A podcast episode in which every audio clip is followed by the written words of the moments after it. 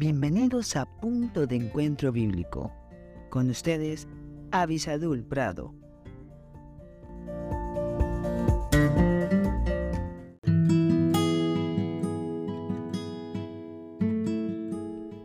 Hola, hola. Que Dios le bendiga muy ricamente. Qué bueno que estamos aquí a la luz de la palabra de Dios buscando ejemplos de personas que fueron obedientes a Dios y que nos dan ejemplo a nosotros. Recuerden, no eran superhumanos, no eran metahumanos como, bueno, ahora dicen tanto en las series de televisión. Estamos hablando de personas comunes y corrientes, eso sí, en las manos de un gran Dios, haciendo cosas muy grandes, porque Dios estaba con ellos.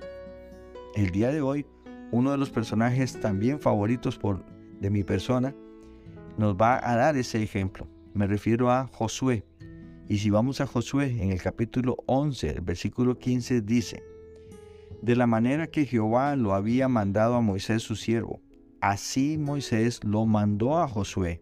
Y así Josué lo hizo, sin quitar palabra de todo lo que Jehová había mandado a Moisés.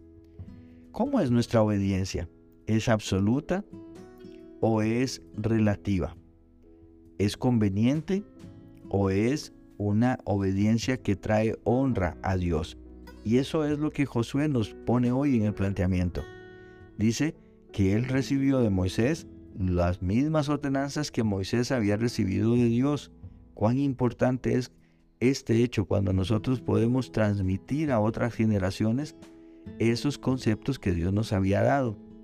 Pero también dice que Josué lo hizo así, sin quitar palabra fuera conveniente o no fuera conveniente para él, sabía que en guardar la palabra de Dios había seguridad, tanto para él como su familia y la nación completa.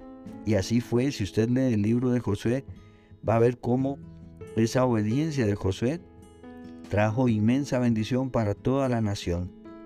Pero dice, sin quitar palabra. ¿Cómo hacemos nosotros? ¿Cuál es su forma? ¿De qué manera está usted obedeciendo a Dios?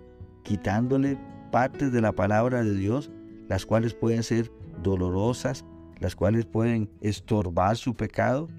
¿Cómo es esa forma de obediencia a Dios? Espero con todo mi corazón de que al finalizar mi vida, y espero también eso para usted, usted pueda haber vivido una vida sin quitar palabra de todo lo que Jehová nos ha mandado porque eso va a ser tan importante, eso va a traer mucha bendición para nuestras vidas. Y no es misticismo, o sea, no es un deseo simplemente hueco, tonto, vacío. Es una garantía de que el que hace la voluntad de Dios permanece para siempre, de que el que hace la voluntad de Dios y medita en la palabra de Dios, todo le va a prosperar. Es una realidad. Seamos obedientes a Dios.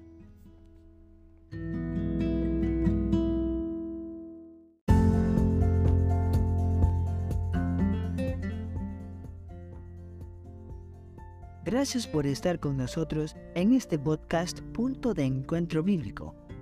Si este podcast te fue de bendición, no olvides escribirnos a punto de encuentro bíblico 1717 arroba gmail.com y en nuestras redes sociales.